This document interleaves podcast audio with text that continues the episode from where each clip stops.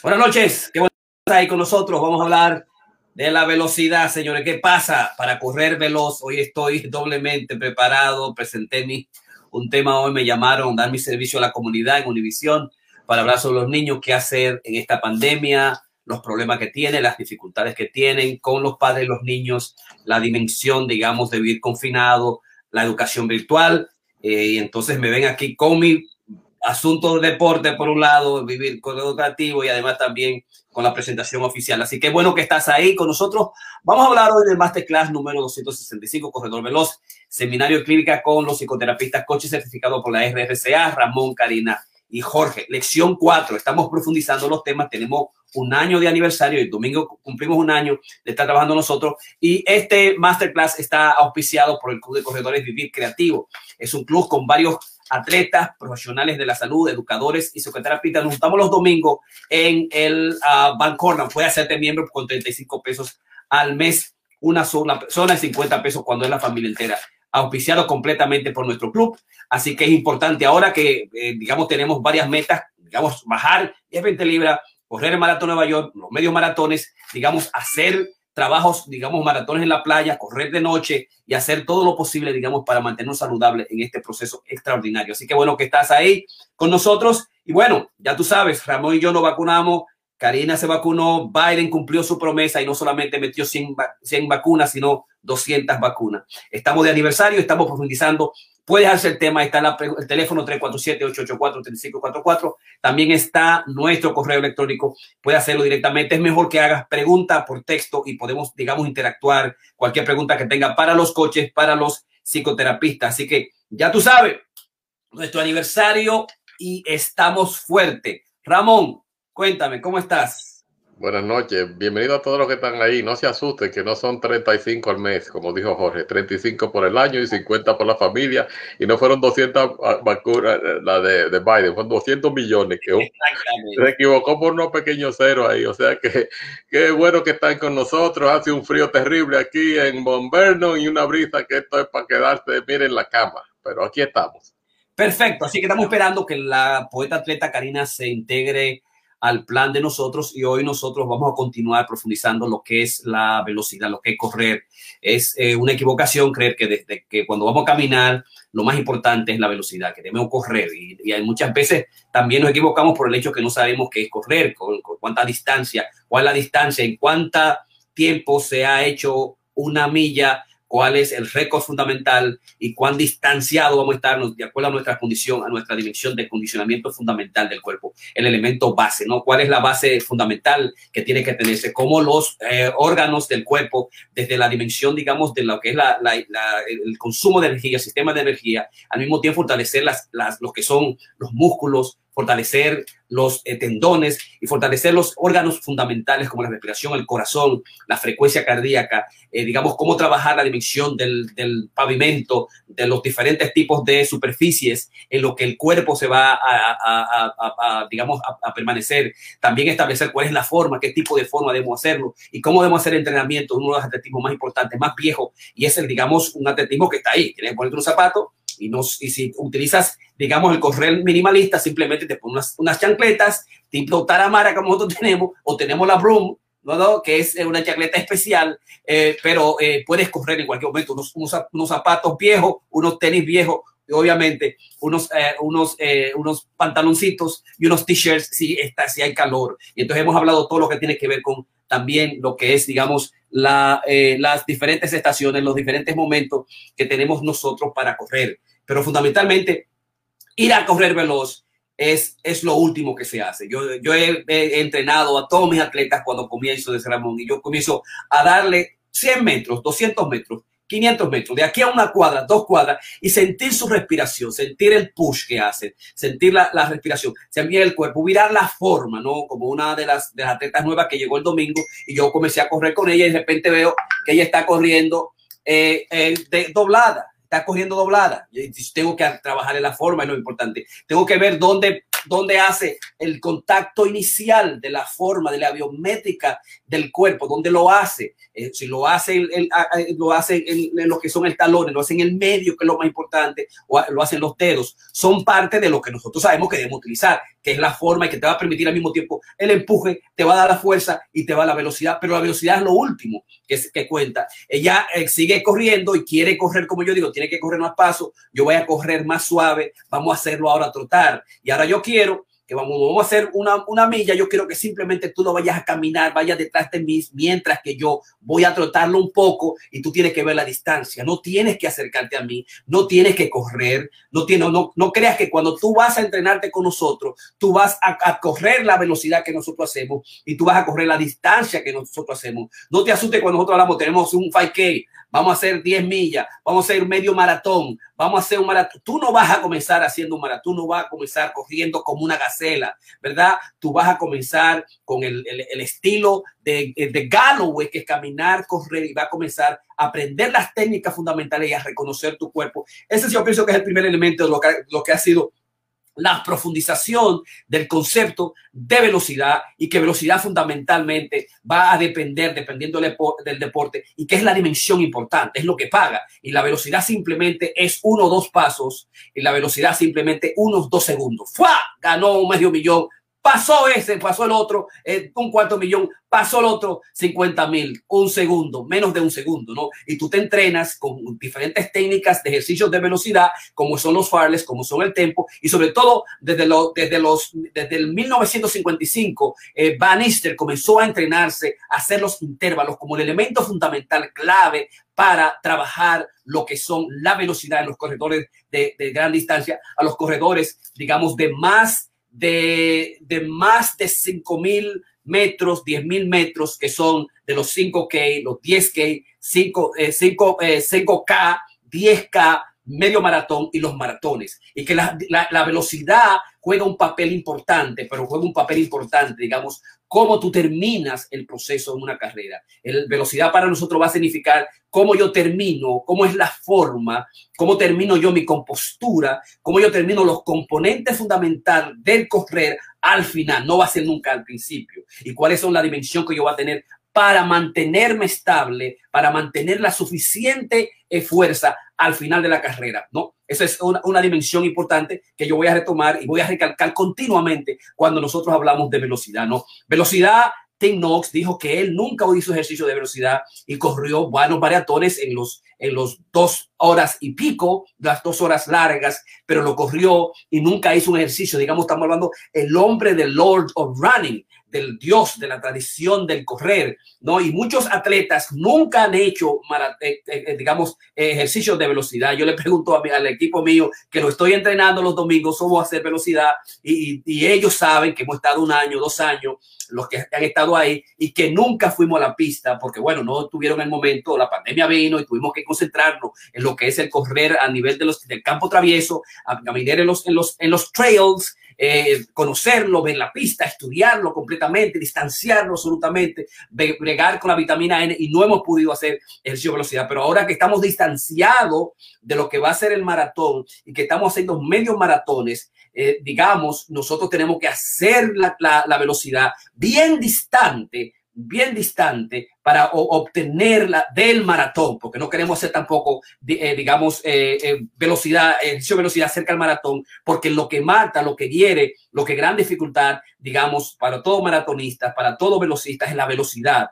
¿no? Entonces tenemos que ganar la distancia como una de las leyes fundamentales y eso es lo que no queremos que nuestros atletas hagan. Vamos a ganar distancia, vamos a ganar condicionamiento como los objetivos fundamentales, vamos a hacer diversión, vamos a pegar las 10, 20, 5 libras que necesitamos, vamos a trabajar la dieta, que es el, el, consumo de energía, y vamos a hacerlo a nivel, a partir de la ciencia, vamos a hacerlo como un grupo, son los elementos fundamentales. Tú no vas a salir cuando hablamos de correr a correr a lo loco, sin saber, digamos, qué es correr y sin saber cuál es la ciencia del paso, sin saber cuál es el entrenamiento cerebral de, de Jack Fitzgerald y además los trabajos de Pete McGill que hemos estado trabajando contigo y los trabajos de las leyes y los principios de, uh, de uh, Jackson, ¿no? De los de Jackson, uno de los autores eh, fundamentales que siempre trato de tenerlo aquí, pero se me, se me, se me escapa para eh, digamos, mantener una dimensión, unos principios teóricos sobre lo que es correr. Entremos de lleno a los temas de hoy. Y vamos a hablar nosotros de la fortaleza, que yo hablé un poquito de la fortaleza, pero quiero retomarla haciendo una comparación entre dos atletas y al mismo tiempo dentro de esos dos atletas ver la importancia que tiene el concepto de lo que es la fortaleza en el correr. Si nosotros hablamos, por ejemplo, ya nosotros eh, mencionamos a lo que es el perfil del corredor más veloz del mundo, el, maratonista más importante, que es eh, Elio Kipchoge. Nosotros hoy vamos a reconocer lo que es el, uno de los maratonistas, el maratonista, el corredor, digamos, más importante de en lo que se trata, en lo que se trata al correr veloz, el hombre más veloz del mundo, el, eh, el hombre relámpago, así se le llama, Bolt, Lighting Bolt, que es Usain Bolt, que es un jamaiquino y que tiene 11 ganadas consecutivas y tiene, es digamos, récord mundial de los 100 metros. Ese cuando nosotros hacemos así, para y un lado de la pista, récord mundial de los 200 metros. ¡Opa! Récord mundial de los 1 por 4 metros. Ya está retirado, pero tiene ocho medallas olímpicas, como lo vemos ahí, y tiene ocho récords, ocho, 11 time world champion. Ha sido 11 uh, veces campeón mundial de la rapidez. De, aquí a un bloque es el hombre que le ha metido mayor velocidad en el mundo. Eh, el, reconocido por el por, porque él, hace eso cada vez que termina, se lo dedica a su mamá y su mamá siempre está lo que son en los, sus competencias. Ese es, cuando hablamos nosotros de Usain, y vamos a hablar de lo que son sus, además ah, es uno de los atletas con mayores compensaciones económicas, tiene una fortuna valorada en 90 millones, un millón por, por año, uno de los que más disfrutado, las, los, digamos, las que son las compensaciones laborales, las, las diferentes ganancias que ha tenido en diferentes razones. Uno de ellos es eh, junto a Phelps, el atleta, digamos, el, el, el, nadador más importante del mundo, es el número uno Phelps, Michael Phelps, y número dos es Usain eh, eh, usa eh, Bolt. Entonces, Bolt, vamos a ver aquí algunos de lo que le quería mencionar y hablar, y es el hecho de que los récords mundiales, nosotros que estamos ahora corriendo, haciendo intervalos, para que vean cómo el, el récord mundial de Bolt ha sido, digamos, en los 100 metros y dónde lo ha dejado. Voy a buscar, hacer la traducción aquí un poquito al inglés, que me da toda la información y entonces vamos a tener que eh, en varias épocas consecutivas eh, Usain pudo eh, ganar por varios años consecutivos la, pero lo que quiero establecer es, digamos, a ver si veo el cuadro, aquí está, los 100 metros, 9.58 segundos. 9.58 segundos. Son, digamos, 100 metros. En Berlín es un récord mundial, World Record, en el 16 de agosto de 2009. Eh, también estuvo el más rápido, que fue, fue 9.63, y comparte el tercer lugar de 9.69 con Tyson Gay y Johan Blake, ¿no? Y Bolt también logró unos de 9.63 en el récord olímpico en el 2012, pero ahora se mantiene el récord mundial de los 100 metros en 9.58 segundos. Ese, ese, es el bravo, ¿no? Y 150 metros lo hizo en 14.35 segundos en Manchester United Kingdom en el 2019. Y además los 200 metros que se mantiene todavía invicto de 19.19 Berlín en el 2009 eh, y ah, establece el récord mundial 19.30 en el 2008 y él mismo lo venció en el 2009 con 19.95. Luego 300 metros, 30.97 es su mejor, no, pero no es récord mundial. Y 4 por 100 metros es, digamos, eh, aquí lo que tiene es el 36.85 todos segundos. Él es uno de los campeones más importantes. Aquí tanto los premios, los 19 premios que ha recibido y 11, eh, eh, digamos, 11 ganadas en, las competencias mundiales. Ese es. Pero yo le quería traer a Usain por Usain Bolt por el hecho de que cuando hablamos de correr veloz, lo que estamos hablando nosotros es fundamentalmente de, uh, la, de, la, de, la, de la fuerza. ¿no? Y la fuerza es, digamos, la capacidad para ejercer y resistir la fuerza, que es, digamos, la fortaleza. Eh, es la, la cualidad de las fibras musculares que producen fuerza. Y cuando hablamos entonces qué tipos de fuerzas de eh, qué tipo de fibras vamos a hablar cuando hablamos de los velocistas, que son los sprinters, y qué tipos de fuerza vamos nosotros a hablar cuando estamos hablando de los corredores de mediano eh, eh, distancia o de largas distancias como los maratones, ¿no? y vamos entonces a buscar una ilustración un poquito más tarde. O sea, la, la, cualidad de las fibras musculares que producen fuerza y muchas de estas fibras, como pasa con los kenianos, son fibras genéticas, tienen, digamos, fibras de, de, de slow twitch, de, tirados, de, tirado lento. Y las fibras de tirados lentos son absolutamente aman lo que es la larga distancia. Y los, las, fibras de tirados largos aman a Usain Bolt porque son de, de, alta rapidez, de alto tiraje, de alto consumo de energía, ¿no? Que son las, la, digamos, las, eh, las, las fibras de, de tirados, de tirado lento, ¿no? Entonces, esa es lo que es la, fuerza. La fuerza tiene que ver con la dimensión, musculatura, tendones y que tiene que favorecer con ejercicios particulares que eso nosotros hacemos, lo hacemos en la, clínica. La fuerza es la capacidad para soportar una actividad física intensa que ahí tiene que ver con distanciamiento, ¿no? Yo debo fortalecerme primero toda la dimensión de mi condicionamiento que supone las extremidades inferiores, en el caso de correr, eh, fortalecer algunos aspectos de, la, de, de, las de las extremidades superiores y los órganos fundamentales, incluso incluyendo el tronco, para mantener esa fuerza necesaria que yo necesito para correr y correr un poco veloz.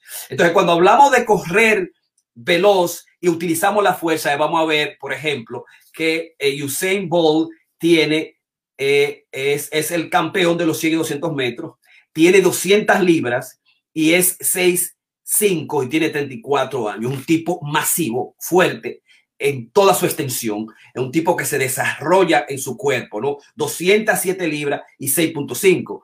Es el más veloz. Ahora nosotros vamos a ver, vamos a buscar lo que es, digamos, si vemos a Helio Kipchoge, Helio Kipchoge es el, el, el, digamos, el maratonista más importante del mundo y tiene 26 una millas, 26, eh, eh, de las 26 1 millas que el maratón, tiene 36 años y mide 5'6, es lo contrario, 6'5 este hombre fuertísimo y a Kipchoge 5'6 y tiene 115 libras, mientras que eh, el fuertón tiene 200 libras, corre como una, como una, como un relámpago en 100 metros de aquí a allá, en segundos termina, Kiyoge lo hace, sus últimos números son 2 horas 0.39, tiene 160 libros, lo cual significa que para ser fuerte, para correr veloz, tú vas a necesitar la, fuerza, va a la, la, fuerza muscular, la fuerza y además las fibras de tirados rápidos, mientras que la fibra de tirados cortos va a ser para las, las, la media, mediana distancia y las largas distancias. Eso yo pienso que es importante, digamos, establecerlo. Y así deben ser los ejercicios, los trials que se hacen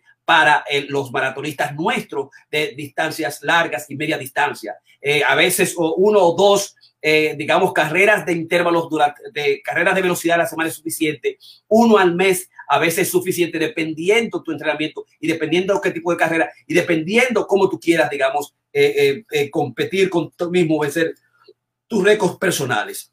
No, ese es, digamos, eh, eh, digamos, la diferencia en términos de la fuerza, la diferencia en términos de la musculatura, eh, diferente de las distancias medianas, largas y, digamos, de las distancias de los 100 y 200 metros y en, en relación a la fuerza. Entonces, fortaleza y velocidad van de las manos, ¿verdad? Más fuerte, más tamaño, más musculatura, más velocidad. Velocidad significa empuje, ¿verdad? La velocidad significa fortaleza, eso es lo importante, ¿no? Y la velocidad al mismo tiempo, como está asociada a la fortaleza, nosotros no sabemos cuán fuertes somos, tiene que ver mucho con las dimensiones cerebrales, con, la, con los tirados musculares, pero también debe, debe tiene eh, que ver mucho con nuestras condiciones neurológicas y que solamente la ponemos a disposición cuando hay la necesidad de sacar fuerza. Tú quieres saber si tú eres un tigre veloz. Pasa por, por donde hay un perro, un perro grande que te va a casar. Pasa por donde hay una culebra. Pasa cuando tú te pones en peligro y tú sabes que necesitarte, tú tienes que sacar, buscar todas las fuerzas rápido posible, hacer toda la dimensión de la fuerza y correr. Ahí tú vas a ver cuán, cuán veloz tú eres si te pasa si estás en el momento de sacar la fuerza. O sea, que la fuerza en términos de la velocidad, como dura segundo, como cerca minuto, tiene que estar íntimamente relacionada a, lo que ha sido la preservación de la defensa del ser humano, a correr, a alimentarse, a comer, ¿no? Es, es, es absolutamente neurológica. Eh, o sea, que últimamente uno nunca sabe que, cuál es la capacidad de fuerza que uno tiene. Uno nunca sabe cuál es la capacidad de correr, a menos que uno la ponga en disposición, digamos, de, en una competencia. La competencia es que tú sabes cuán fuerte tú eres porque vas a poder llegar al informe al final y vas a poder vencer al otro que ha tenido una misma dimensión de entrenamiento. Pero obviamente, aquellos corredores distantes que hacen entrenamiento de velocidad, que hacen entrenamiento de fuerza, van a ser, van a digamos, a vencer a aquellos que no lo hacen y por eso es importante nosotros hacerlo, ¿no?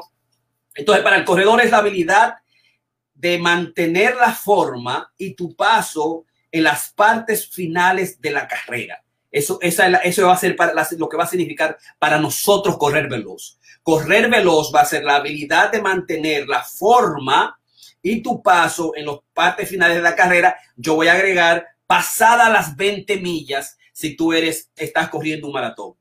Mantener tu forma y paso no debaratarte, no destruirte, no cansarte, mantener tu ritmo en las partes finales, no es al principio, no en los primeros cinco, acá, o los diez, o el medio maratón, es cuando tú estás llegando a las 20, cómo tú vas a trabajar, es la, forma tuya, cómo tú vas a mantener tu paso. Y el entrenamiento nosotros es fundamentalmente para que tú llegues fuerte, llegue parado y seas un finisher, tú termines, ¿no? Pero correr veloz para nosotros es, y vamos a ver, digamos, lo que sería correr veloz para el que levanta pesa, para el, NFL, para, digamos, la pelota y otros tipos de, que es, la, que es la velocidad. Para nosotros es simplemente ese elemento. Recuerda que eso es a los, al final de tu carrera. Cómo tú terminas tu carrera. Cuándo tú vas a utilizar la fuerza. Cuándo tú vas a los componentes fundamentales de, del correr. Importantísimo eso. O sea, fortaleza significa entonces postura, que es lo que va a mantener la estabilidad y va a prevenir al mismo tiempo las lesiones, movimientos en falso y se va a, establecer eso a través de lo que es la base que has tenido con las musculaturas y tus tendones, eh, digamos, para preservar cualquier tipo, digamos, de lesión. Además, tiene que ver la fortaleza con la dureza, ¿no? Que es lo que te permite a ti terminar tu carrera en términos de toda la dimensión que tiene tu cuerpo íntimamente con el tipo de energía, el tipo de alimentación que vas a utilizar y los ejercicios que haces hasta lograr, digamos, la dureza suficiente.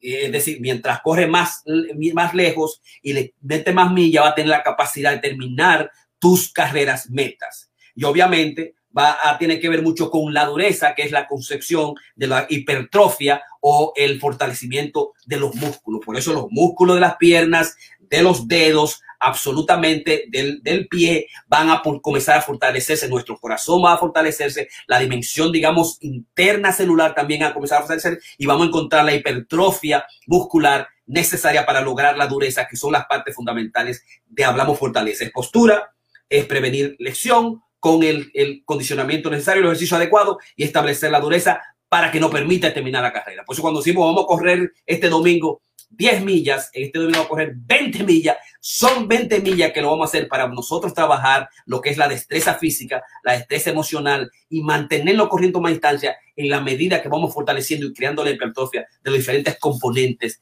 del el cuerpo. Importante, digamos, tomar eso en cuenta.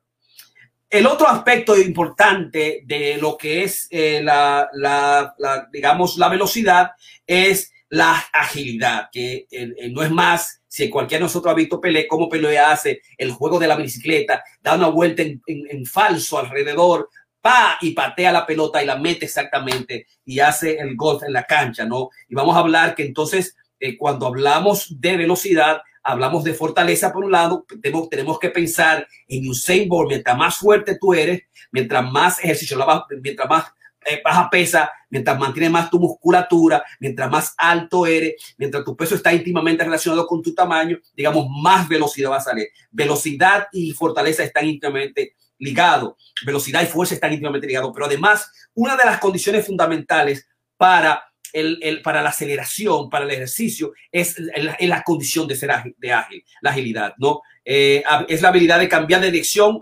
rápidamente. Ese es el primer componente, ¿no? Eh, que, se, que se va a ver obviamente en, en, el soccer, donde vemos la dimensión para atrás, para adelante, corriendo a los lados, digamos, toda la, la habilidad de correr lateral, correr para atrás, hacia adelante, horizontal, hacia, hacia arriba, son la dimensión que tiene que ver con la agilidad, ¿no? Y eso es lo que va a permitir la aceleración, que es tan importante en otros deportes, no tan importante como los, la, la, los, las carreras de, eh, nuestras, ¿no? Pero, pero eso es lo que significa agilidad, la habilidad de cambiar dirección rápidamente. También la habilidad de realizar cambios rápidos de velocidad, velocidad y dirección en respuesta a un estímulo en respuesta a un estímulo, cuando está terminando la carrera para nosotros, cuando has, eh, sido atacado por uno, cuando te pasan la bola, ¿no? Cuando tiene que robarte la, la, la, la base, cuando tienes que, eh, moverte rápido para entrar el gol, ese movimiento, esos cambios de dirección continuo son los que están íntimamente realizados con la agilidad, que es un concepto importante. Hombre ágil, hombre veloz, hombre fuerte, hombre veloz y además la agilidad está íntimamente ligado y están asociadas. Cuando decimos a, alguien es ágil, puede caminar rápidamente vertical, horizontalmente, hacia atrás, adelante, lo más rápido posible sin que le toquen, meter la bola, darle, eh, eh, robarse la base, estamos hablando de agilidad y agilidad tiene que ver mucho con lo que es balance, y lo que es la propiocepción. Y el balance tiene que ver con mucho las reacciones que nosotros tenemos de la postura y los movimientos en relación al sentido y para el dominio de la gravedad. Es decir, si tú vas a entender lo que es la propiocepción, que no es más, y el balance, hablar de agilidad viene asociado al balance y la propiocepción, que es la capacidad, la conciencia de saber en dónde están las partes de tu cuerpo en relación cada, a cada una de esas partes y en relación al mundo de afuera. y tú sabes si tú tienes balance o no. Cuando te para la policía, dice, camine por ahí y deme un paso adelante. Eh, o ciérreme los ojos. O simplemente yo te digo, cierra los ojos. ¿Dónde está la nariz? Cuáquiti. ¿Dónde está la frente? Cuáquiti. ¿Dónde está el mentón? Págata. Eso significa propiocepción. Y la propiocepción va a estar íntimamente relacionada a cuán fuerte es tu mano. Si tú sabes que si tú tienes Parkinson tienes un problema, es difícil llevarlo acá si tú tienes una lección en la mano, en el cuerpo, va a ser muy difícil hacer eso. La agilidad se lleve a, a la que agilidad que yo tengo, a lo que es la propia sección, a yo saber exactamente dónde están cada una de las partes de mi cuerpo, cerrando los ojos, eso es la propia sección, que se da automáticamente y que es una de las componentes fundamentales para la maestría. Y por eso nosotros hablamos de la intuición, nosotros hablamos de conocer mi cuerpo, por eso a llevar al extremo la velocidad, de llevarte al extremo a la distancia. Por eso es bueno la meditación, por eso es caminar el proceso para saber dónde tú vas. La proposición está íntimamente ligada a la intuición, está íntimamente ligada a la destreza, está unido al balance. Ya tú caminas de noche si tú conoces la pista. Tú sabes que cómo paso dar, tú sabes cuánto stride y está íntimamente ligado. Agilidad tiene que ver con balance, sentido y reacción a la postura y movimiento y tiene que ver con la propiocepción que están íntimamente ligados, ¿no?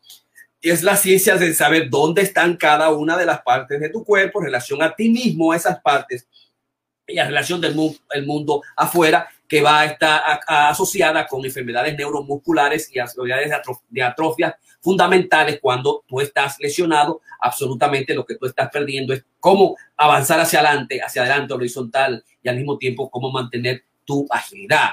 Eh, ¿no? Y, y, es importante cuando vemos un atleta que perdió el balance, que está caminando, que está lesionado, estamos hablando nosotros, que hay, tiene que ver algo con mucho con ese balance, tiene que ver algo mucho con la propia sección y se le afectó la agilidad y hay que para ese hombre hay que ponerlo, digamos, a recuperarse. Es importante. Y con eso nosotros podemos lograr, digamos, que el atleta sea faster, stronger, quicker, que es el objetivo. sea más rápido, más fuerte, más veloz faster, stronger, quicker, si nosotros utilizamos los componentes fundamentales de lo que es, digamos, el corredor veloz.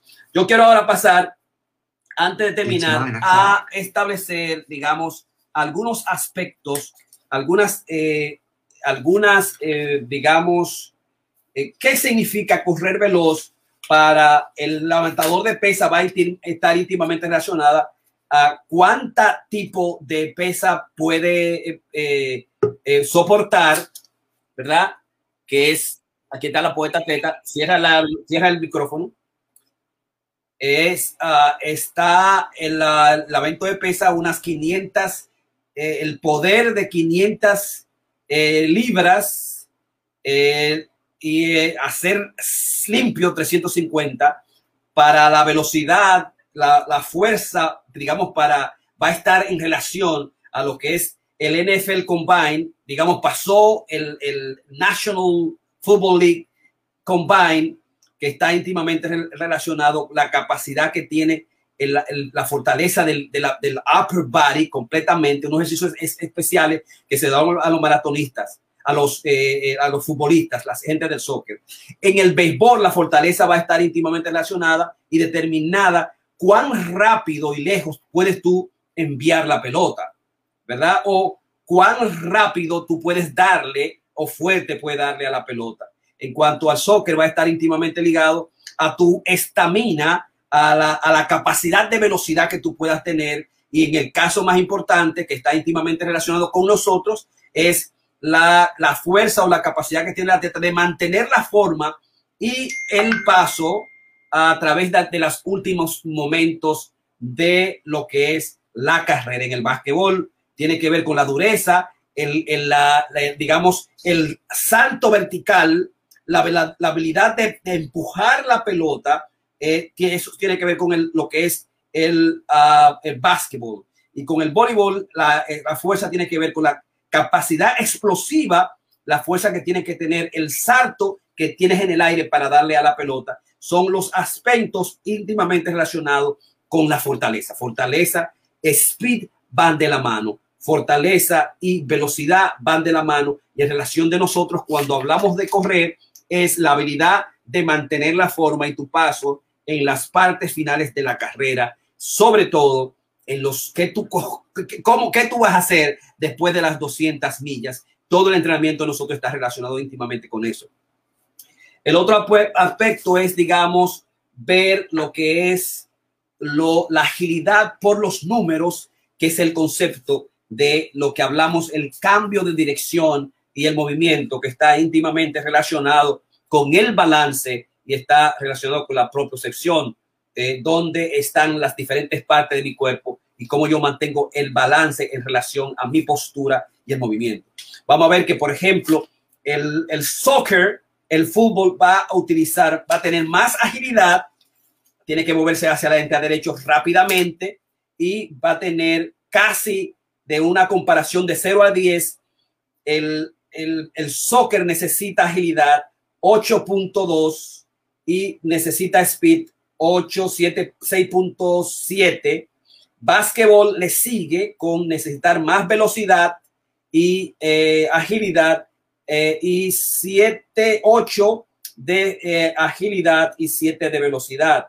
Mientras que el tenis va a necesitar 6.9 de agilidad y 1.6.7 de, eh, de velocidad.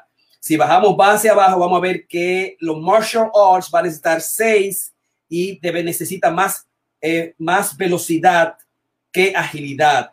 Mientras que nosotros, track and field, non-way field event, ¿verdad? Los track and field, los que son los distancia, vamos a necesitar unas 4.5 de agilidad y vamos a necesitar más velocidad, que son unos 6.2. Y el track and field sprints, que son los velocistas, va a necesitar, digamos, 4 puntos de agilidad y el, el 10 casi por ciento de speed, ¿no? De, de, casi por ciento de speed. Mientras que el medio, medio los, los, medio, los corredores de, la, de media distancia necesitan agilidad 5 y velocidad 6 y los la gente como como eh, como el hombre que está ahí como Usain Bolt el hombre relámpago el hombre con más medallas que eh, solamente le llega a Michael Fell en la natación, utiliza casi 100% de, de, su velocidad, que son los, los, los, los velocistas. Y el otro aspecto, el otro cuadro que quiero antes de terminar, es mostrarle también el tipo, digamos, de energía aeróbica que se necesita en relación a la capacidad del uso de energía, que es, digamos, el ATP. Vamos a encontrar que los caminadores necesitan 15 a 20% de carbohidrato y 80 a 85% de fat. El corredor trabaja más con el fat. Es importante que mientras más corremos, mientras más caminamos y a larga distancia, dos walker, vamos a tener 15-20% de carbohidrato, 80-85% de fat. El corredor de larga distancia va a tener 40-55 carbohidratos y 45-60 fat. El, las corredores de tempo, vamos a tener 60-70% de carbohidratos a 30-40% fat. Los, el 5K y los 10K, 80-90% de carbohidrato inmediatamente al instante a un 10% de fat. Y obviamente los sprinters, los velocistas, 100% de carbohidrato. Y esas son, digamos, las eh, observaciones que quería eh, eh, darte sobre las ilustraciones, sobre la, la, charla que hemos establecido. Y yo pienso que con estos componentes nosotros dominamos todo lo que tiene que ver con los componentes de la velocidad. No, ahora es, digamos, entrar a la práctica, a la clínica, y antes de darle paso a Ramón, la clínica del domingo va a ser una clínica de seminario eh, donde vamos a tener eh, un cinco, eh, cuatro intervalos de 400, cinco intervalos de 400 con dos minutos de recuperación activa y vamos a tener una milla de calentamiento y una milla de enfriamiento y lo vamos a hacer rápido, ¿ok? Lo vamos a hacer rápido. Nosotros corrimos a 6 y a 7 millas el minuto. No se equivoquen. Por eso es que, hay que tener muy, peligro. los, los, los, los atletas de nosotros estaban pidiendo cacao. Estaban sentados en la grava, Ramón, el domingo pasado. Se sentaron, Andy. Ale, Karina, lo encontré yo en el último intervalo, sentado, acostado, así tirado. Digo, ve, ve, ve, ve, es parado, esto es parado.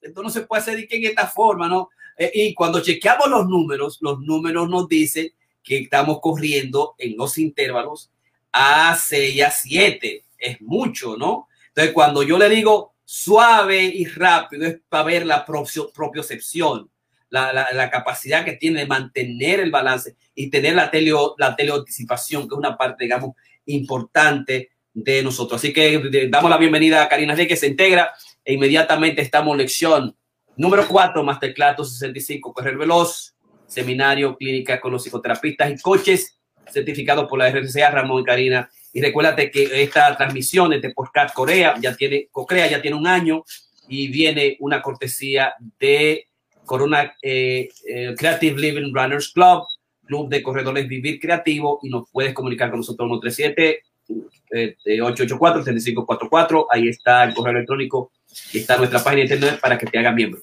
Ramón. Sí, gracias Jorge. Bueno, yo voy a hablar porque tú empezaste con la endurance, con la resistencia, la fortaleza. Y esto es parte importante del tema que voy a tratar ahora, que es donde yo diría que es donde la puerca retuerce el, el, rabo.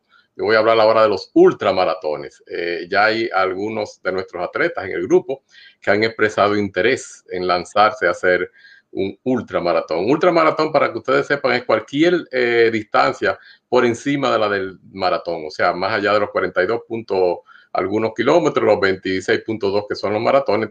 Normalmente, uh, tradicionalmente, aquí estamos viendo que los ultramaratones que se están organizando por muchos grupos tienden a ser de unas 50 millas.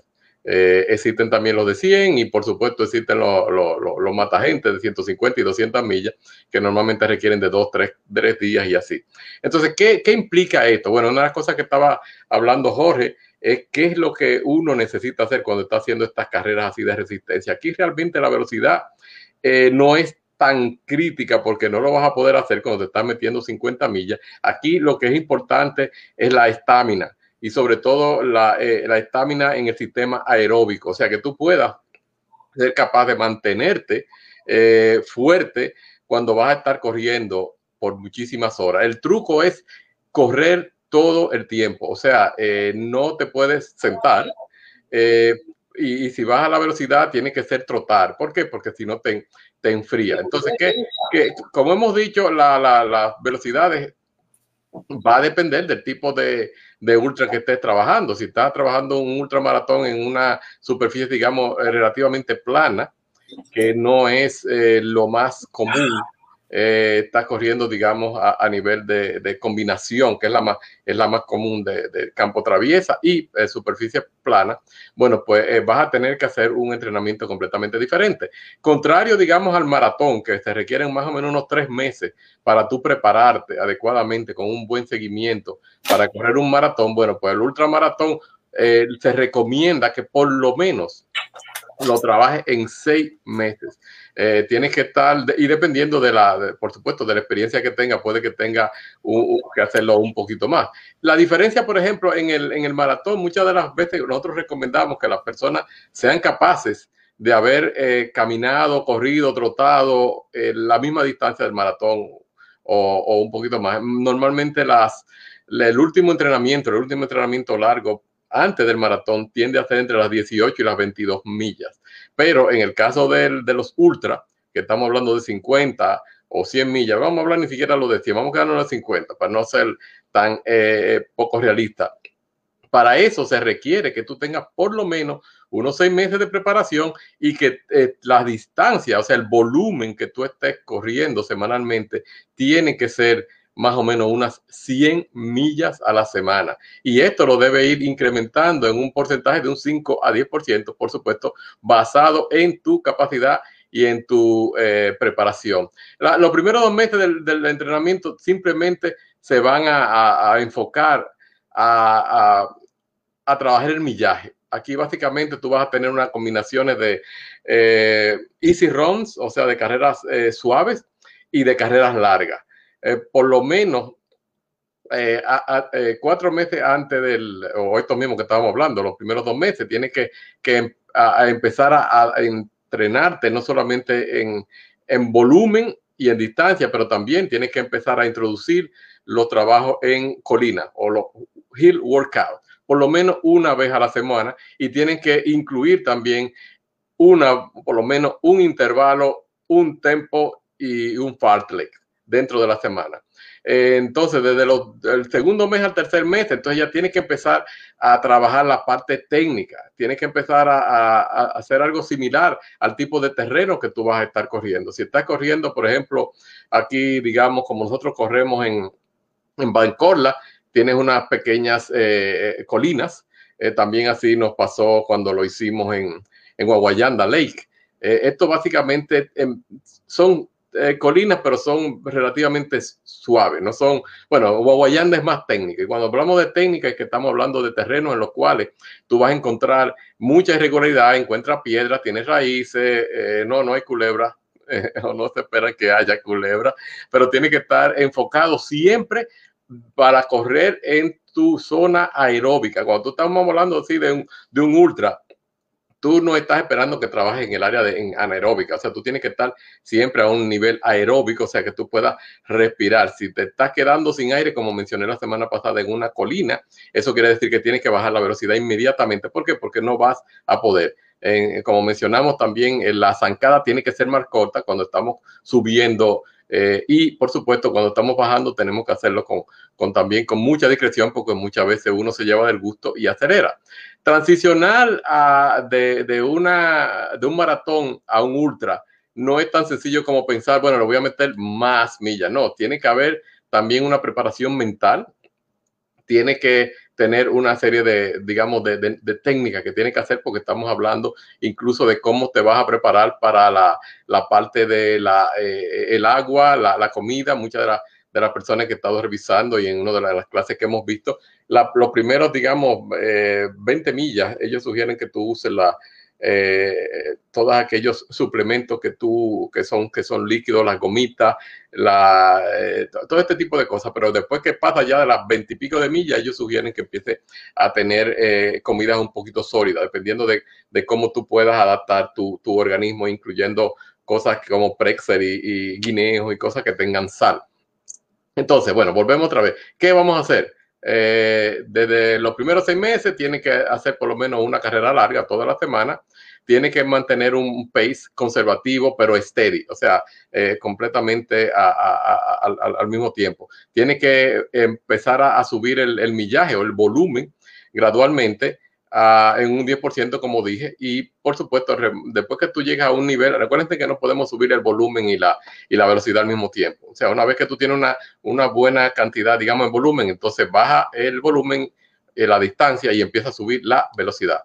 Entonces, eh, a cuatro meses, digamos, del día de la carrera, tiene que eh, empezar a, incrementar los diferentes tipos de entrenamiento, como en esto, las, el trabajo de las colinas, eh, por lo menos una vez a la semana y tienes que empezar a meterle eh, trabajo de velocidad también una vez a la semana. Y esto tiene que ser o a nivel de, tempo o de intervalo, pero hay que empezarle a meter velocidad por lo menos dos veces a la semana en la fase de entrenamiento.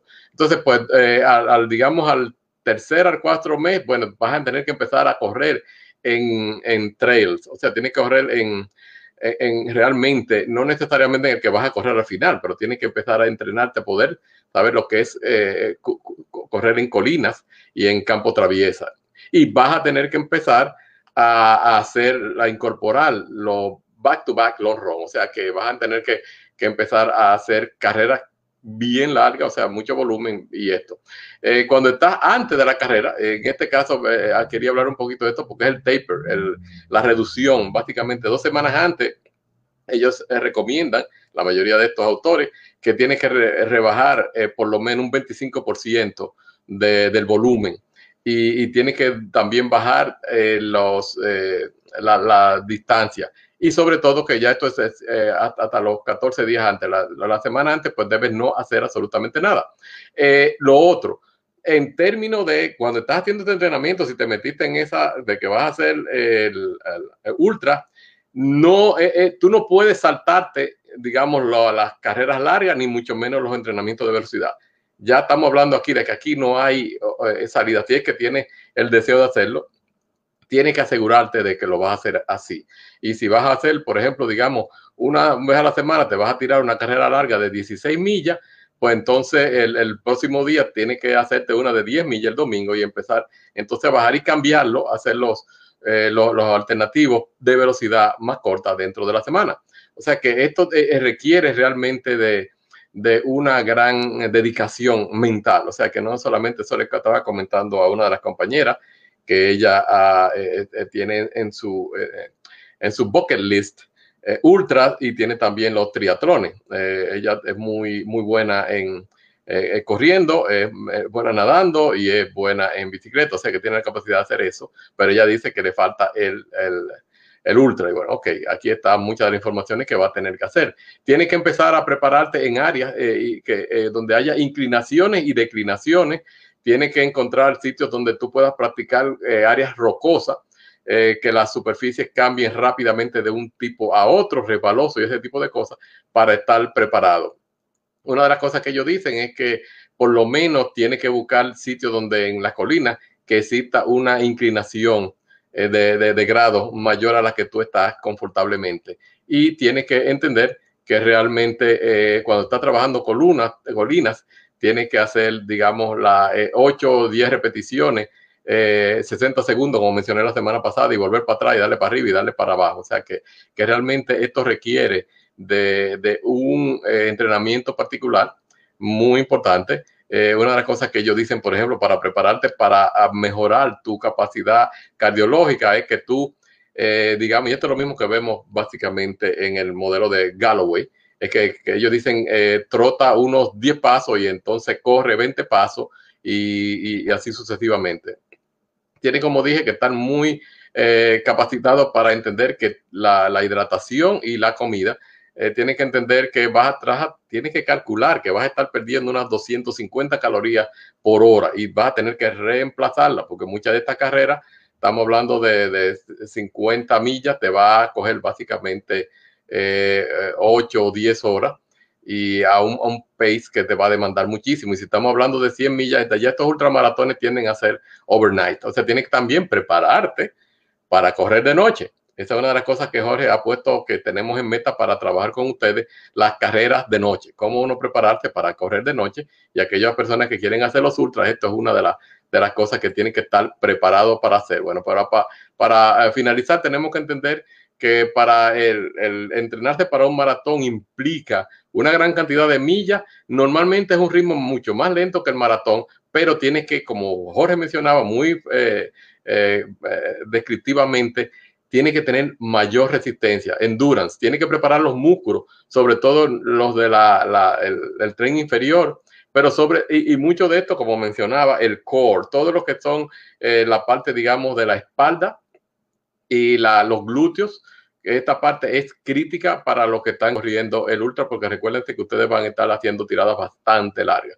Eh, en, en, cualquier caso, también lo que mencionaba Jorge, el cross training es muy, muy importante. Y recuerden que el cross training puede ser en cualquier, eh, tiene sus limitaciones. O sea, no, puede, no podemos hablar que cross training es que tú vas a estar corriendo un día y jugando basquetbol el otro. No pueden haber, eh, digamos, cuando estamos hablando de corredera, entrenamientos laterales. Eh, tiene que ser, por ejemplo, tenis o basquetbol o este tipo de no son apropiados para el tipo de, ejercicio que necesitamos para hacer corredera. El levantamiento de, de pesas y, ese tipo de cosas eh, son interesantes. La natación es excelente, la bicicleta ayuda mucho, o sea que este es el tipo de cosas que estamos haciendo, porque recuerden que todo aquí es, la velocidad la vamos a ganar realmente con la capacidad de resistencia, manteniéndonos dentro de un nivel aeróbico. O sea que esta fue mi, pequeña presentación en términos de, para esas, esas colegas y los demás que están en el grupo pensando en Ultra y vamos a ver cuándo vamos a tener el primero.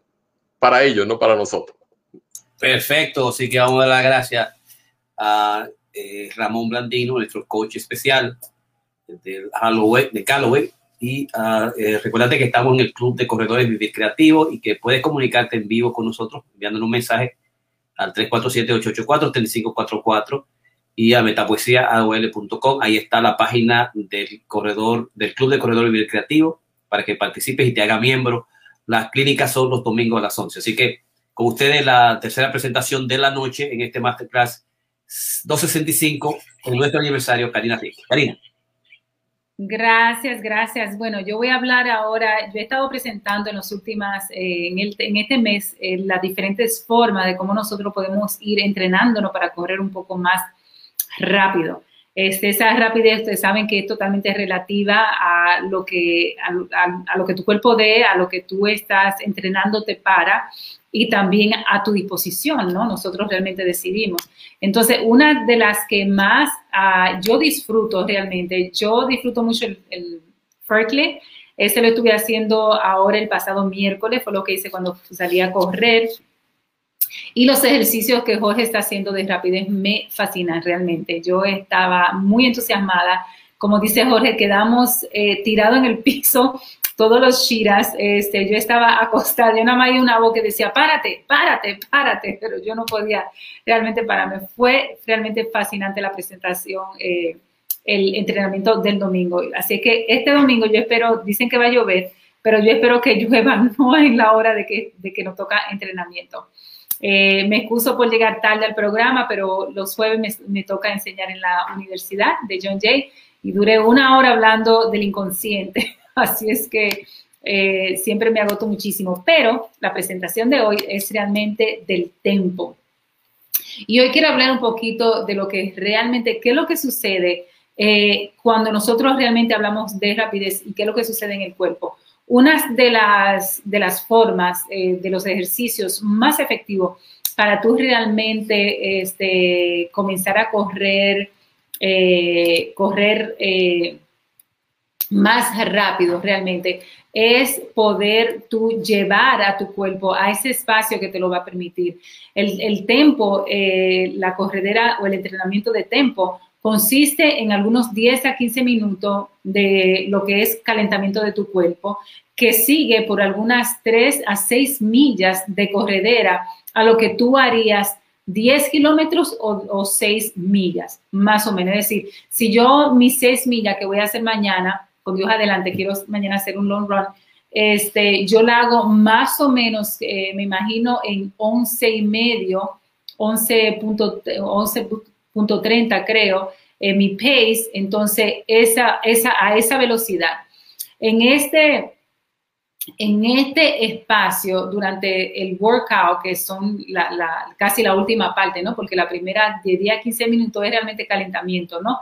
Después de ahí vienen de 3 a 6 millas, donde tú vas a ir a un paso que lo que tú llevarías corriendo unas 10, 10 eh, kilómetros o 6 millas. Y en este lugar es donde realmente se te puede hacer un poquito difícil llevar una conversación. Es decir, tú no vas tan rápido que tú te vas realmente a ahogar.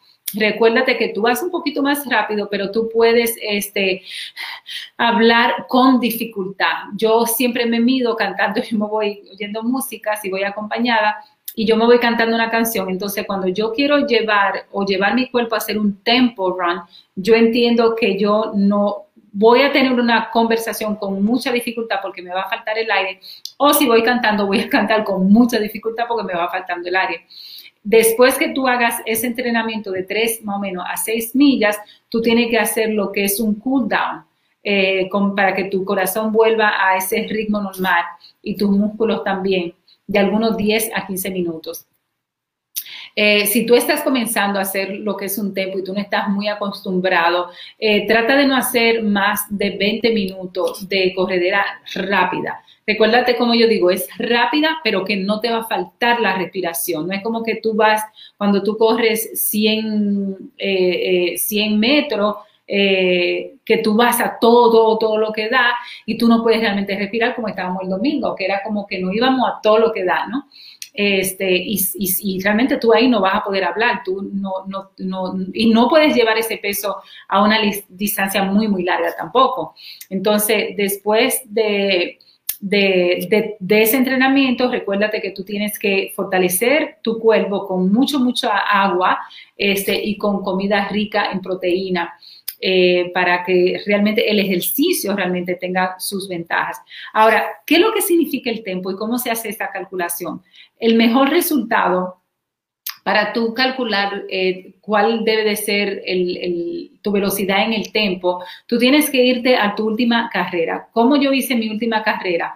Cuando yo me voy a, a Roadrunners y yo chequeo mi última carrera, yo la hice en 10.4.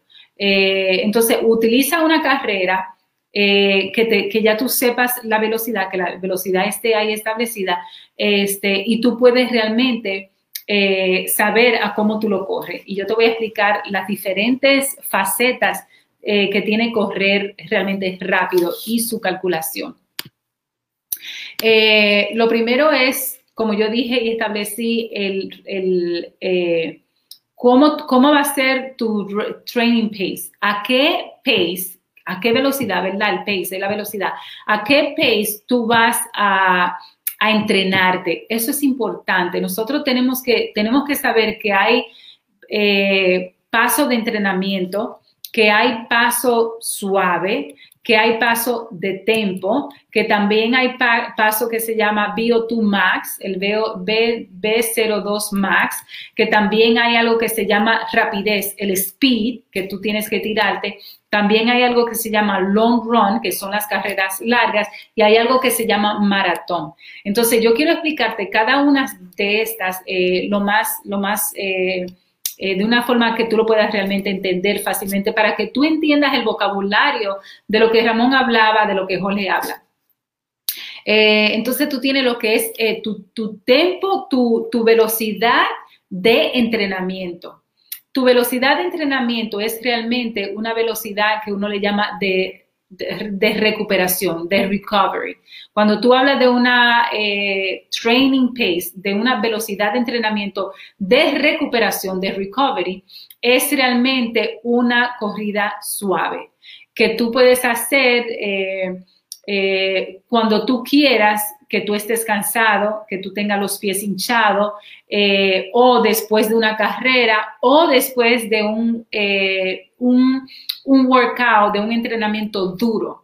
Entonces, cuando tú haces un recovery run, yo, por ejemplo, el, el, lunes, yo le dije a Jorge, yo tengo que correr tres millas como parte de mi recuperación del entrenamiento del domingo. Y eso es muy, muy importante. So, tú tienes dos formas de recuperarte. Tú puedes recuperarte con los pies para arriba en tu sofá o en tu cama y dejar que los músculos descansen. Es una forma muy, muy efectiva ahora. Eh, y es muy efectiva si tú estás hinchado, si estás ridículamente agotado, este, tú puedes hacerlo, ¿no?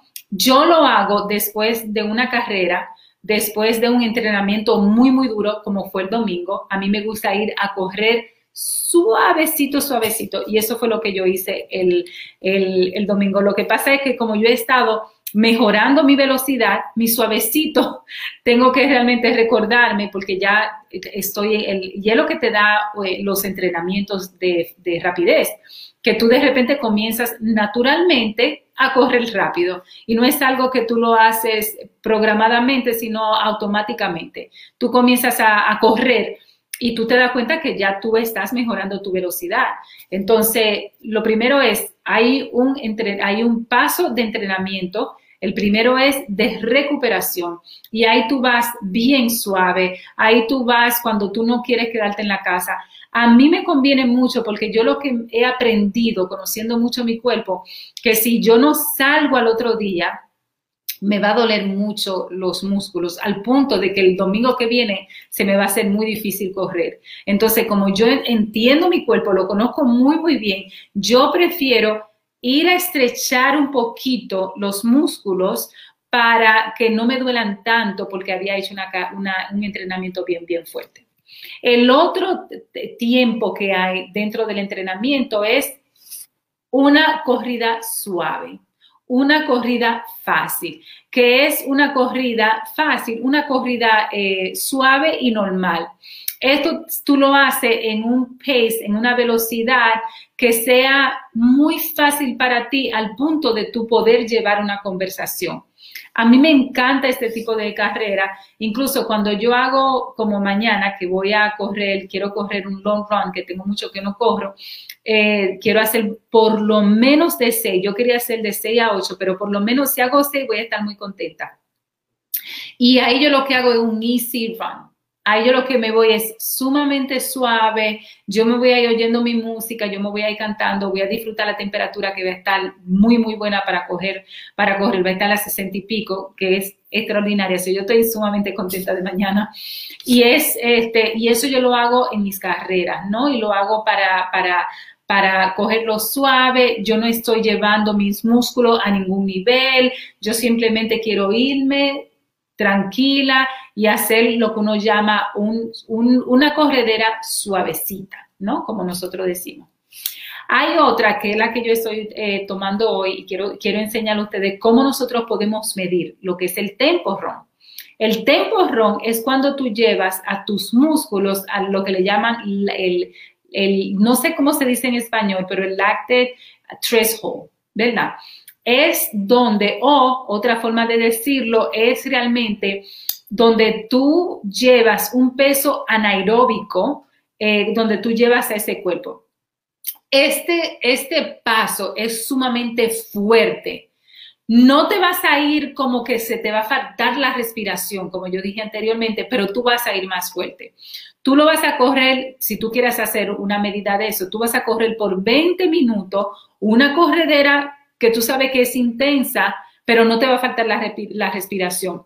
Y tú lo vas a tratar de mantener lo más que tú puedas. Lo recomendable es 20 minutos. En 20 minutos tú te das cuenta cuál es tu threshold. Este, y tú lo puedes hacer más largo como lo puedes hacer más corto. Lo puedes hacer más rápido como lo puedes hacer más lento. Y esa es la ventaja que tiene el tiempo. El otro espacio donde tú llevas tus músculos y donde tú llevas tu cuerpo es a lo que le llaman VO2 max. VO2 Max. Este paso es realmente donde tú usas, utilizas todo lo que tienes. todo el oxígeno que tú tienes en tus músculos, tú lo vas a utilizar y tú lo vas a meter todito, todito ahí. Este es un espacio generalmente donde tú, eh, tú solamente podrías sostener continuamente, quizás por 10 minutos. Pero tú tienes que saber que tú por 10 minutos tienes que llevar esa velocidad. Y es típicamente más efectiva si tú lo haces en una distancia de intervalos, eh, de distancias entre intervalos, que es mucho, mucho más efectiva. La otra, el otro espacio nosotros llevamos realmente nuestro cuerpo es realmente velocidad que se sugiere que sea corta, es decir, cuando tú estás haciendo un entrenamiento de speed, de velocidad, se sugiere que sean, eh, por ejemplo, de 5 kilómetros, quizá un poquito más largo, pero es, eh, es realmente un pace eh, corto, es un pace que tú no vas a llevar por mucho tiempo.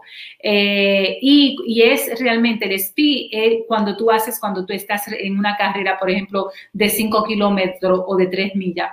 y es y tú la usas realmente, tú llevas a esto para realmente desarrollar efectivamente tu corredera en velocidad. So, tú necesitas hacer esto. Lo otro es el long run, que es lo que yo quiero hacer mañana. El long run es típicamente un paso eh, donde tú vas a correr significativamente normal en un, en un paso de entrenamiento, este, que es típicamente lo que tú harías en un maratón o lo que tú harías para entrenarte en un maratón. Recuérdate que cuando tú haces un maratón, tú no, no es lo mismo como hacer una carrera de tres millas o ni siquiera de seis, ni siquiera de, bueno, muy más cerca, más cerca de medio maratón. Entonces, es típicamente lo que tú usarías en un long run, en una carrera larga, lo que tú, lo que te predice a ti cómo tú vas a terminar un maratón si tú decides correr 26 millas. Entonces, yo cuando hago mi medio maratón en un entrenamiento, yo más o menos sé cómo me va a ir en un maratón. En New York City Marathon, que corrí en noviembre, yo estaba muy eh, consciente a qué velocidad yo iba a correr el maratón entero, porque te lo da, porque es matemático, porque no falla. Porque yo cuando, cuando yo me voy corriendo, yo hago mi medio maratón, yo hago, ok, si un medio maratón yo lo hice en dos horas, un chingma, me imagino, yo sé que en un maratón de 26 me va a llevar una hora y un poquito más. Entonces yo recuerdo que yo había hecho un half marathon como en dos horas, creo que fueron y 25 minutos. So, yo sabía ya que yo iba a terminar entre quizás a las 5 me, cinco y media, quizás 5.45, lo más que yo iba a terminar. Yo la terminé en 5 horas el maratón, en 5.25 me parece que fue. Entonces después está la velocidad del maratón, que es donde tú realmente, eh, que es donde tú realmente predices eh, a qué velocidad tú vas a terminar un maratón. Y es un entrenamiento eh, donde tú realmente entrenas para desarrollar eh, y es la recomendación que tú llevas para terminar y hacer tu maratón. Es sumamente bien, bien efectivo y es realmente también muy, muy dinámico. Hay una forma de que tú puedes calcular lo que es tu, eh, tu, velocidad de tiempo, que te ayuda mucho en la velocidad, que a mí me gusta mucho. Eh, entonces, tú tienes que buscar eh, cuál es el heart rate training zone, dónde está tu pálpitos del corazón, ¿no? el, heart rate, el, paso que tú llevas de, de, de tu corazón, ¿no? De entrenamiento, es decir, la zona donde tú vas a llevar ese pum, pum, pum, pum y cómo tú lo puedes calcular dentro de un tiempo. Cuando tú entrenas, eh, cuando tú estás entrenando, hay algo que se llama un heart rate que te da realmente esas palpitaciones. Por ejemplo, yo tengo una, mi reloj nuevo que, que Jorge me regaló de Navidad, muy, muy caro, gracias a Dios, porque yo quería mucho mi, mi, mi mi reloj, este, me da eso. Yo, él me mide realmente a qué velocidad yo voy llevando el corazón mío en cada paso. Cuando yo me entreno, yo realmente el otro día lo llevé creo que a 1.75, que iba bien rápido. Este, yo lo puedo llevar a 1.57 más o menos, yo le he llevado a 1.60 y pico. Y en cada, en cada milla me da mi heart rate. O cuando subo rápidamente, que voy muy rápido, te dice, hey, tu corazón está a este nivel. Entonces, es una solución para corredores, lo usan mucho los corredores, también lo usan mucho los ciclistas, este, y es esa medida. Yo tengo el, heart, el heart rate monitor, que es el que se pone aquí en, la, en el pecho y que te mide directamente el corazón, pero ahora la gran mayoría de los, de los, eh, de los eh, relojes lo tienen como también lo puede tener tu celular, este, pero tú quieres una medida que sea realmente muy efectiva. El primer paso para hacer esto que tú tienes que hacer, eh, y recuérdate que medir tu tiempo, tú lo que estás haciendo es realmente midiéndote tu, el threshold eh, de tu heart rate. Eso es lo que tú quieres, tú quieres saber la cantidad, este, a dónde está el paso que tú llevas todo eso. La mejor forma es realmente correr por lo menos 30 minutos, y esto tú lo puedes hacer solo, y tú lo puedes hacer con tu reloj. Y es realmente, la mejor forma es que tú corras por algunos 30 minutos y tú le des lo más que tú puedas. Que tú le recuérdate, tú no vas a ir a un punto que tú, que tú no es eso lo que yo estoy hablando. Tú vas a ir a un punto donde tú vas a ir rápido, pero tú vas acelerado. Esa es la idea, que tú vas a ir bien acelerado. Eso es lo que es el tempo. Entonces, tú usas lo que es un heart rate monitor, que es un monitoreo de, los palpitos de tu corazón, y eso te va, cuando tú lo corres por 20 minutos, te da un averaje de cuál es tu heart rate monitor, tu, tu, tu, latidos del corazón por minuto. Y eso es lo que tú quieres realmente eh, lograr y tú tienes que asegurarte de haber hecho un calentamiento antes de tú querer medir tu heart porque si tú lo haces frío, tú no vas a durar los 10 minutos que tú tienes que durar, tú no vas a durar los 20 minutos que tú tienes que durar, tú te vas a cansar. Entonces, es bueno que tú estés bien warm up, que tú te hayas realmente hecho un ejercicio de calentamiento o corrido quizá una milla en calentamiento para tú saber cuál es, cuál es, eh, cuál es, tu, cuál es tu velocidad. Después tú lo que vas a hacer es que tú lo vas, entonces tú vas a mirar y tú lo vas a dividir en la cantidad. Por ejemplo, si yo, mi, mi, mi threshold heart rate es de 150, yo te voy a dar un ejemplo. ¿Cómo yo voy a correr, por ejemplo? Yo correría, eh, tú tienes que saber, y te lo mide así, te mides cuánto tú haces en un active recovery, a cómo tú estás corriendo, eh, eh, eh, un, entrenamiento de recuperación como yo hice el lunes. Recuérdate que ya yo te expliqué eso. Cómo tú estás corriendo lo que es un endurance, este, que es realmente de fortalecimiento, el endurance.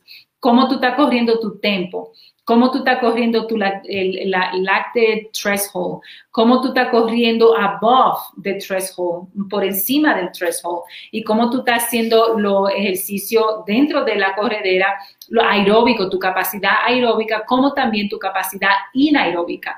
Entonces, este cálculo es sumamente importante.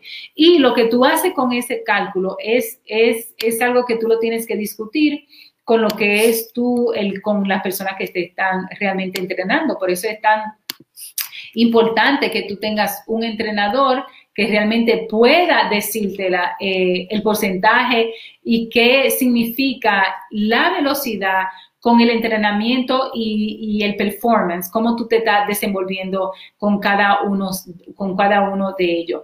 Entonces, la idea es que tú entiendas bien el vocabulario, que tú entiendas dónde tú llevas tu cuerpo, cómo llevar a tu cuerpo y las diferentes etapas que tienen eh, realmente los entrenamientos con relación a desarrollar lo que es tu velocidad. Así es que esa es mi presentación. Yo espero que, que hayan sido un poquito visual para que la pudieran haber entendido. Y lo más importante de hacer ejercicio realmente de, rapidez es que tú tienes que, es, es la forma realmente de tú sacar realmente ese, ese líquido que se le forma mucho a los atletas, es una forma de tú sacarlo, es una forma de tú utilizarlo y por eso son tan importantes que tú realmente lo hagas. Excelente presentación de la Puerta Atleta. Estamos en nuestro Masterclass 265, Corredor Veloz, Seminario y Clínica. Llevamos nuestra cuarta lección del seminario que hemos establecido de velocidad con una clínica los domingos a las 11. Si quieres comunicarte con nosotros en vivo o en correo electrónico en texto al 347-884-3544. Ramón. No, perfecto. Así que pensé, pensé que tenemos ya más o menos cubierto bastante esto. Esperamos que el domingo la lluvia nos permita hacer el entrenamiento y ahí estaremos. Perfecto. Así que con esto, Karina, ¿querías decir algo? No, no, no, para nada. Yo siento que los entrenamientos de velocidad son muy, muy necesarios, son sumamente efectivos. Y recuérdate que la velocidad de cómo el corredor corre no la determinamos nosotros. Realmente tú la puedes implementar, tú puedes subir segundos y eso es sumamente importante. Tú puedes esforzarte un poquito más y eso realmente es importante. Tú determinas la rapidez donde tú quieras llevar tu cuerpo, donde tú quieras ir. Y eso es muy, muy importante porque yo me he fijado que en este mes han sido muy pocos los corredores que han ido al entrenamiento de velocidad. Y yo, sí, yo, no, yo quiero saber si es que se han asustado, si es que creen que tú lo vas a poner a correr a todo lo que da. Eso lo determinas tú. Es decir, en el ejercicio que hicimos entre los Shiras, yo recuerdo que llegaba Alex primero, porque él se iba a la velocidad de su cuerpo, a la velocidad de su capacidad. De, después, más atrás llegaba yo y yo iba a la mi velocidad. Yo no podía llevar el speed, ni siquiera el speed que Jorge lleva, yo no podía llevar el speed que Alex lleva, ni el speed que ningún otro corredor lleva. Yo llevo mi propio, mi propio, eh, mi propia rapidez. Y eso es lo que se trata en estos ejercicios, de que tú eres que pone tu rapidez. Por más que yo quiera, yo no te llevo del brazo, yo no te voy a poner a correr rápido.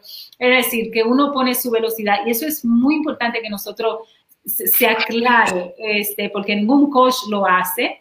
Este, y, pero lo más importante que tú entiendas es que realmente tú tienes que incorporar, aunque sea una vez a la semana, los ejercicios de velocidad dentro de tu entrenamiento.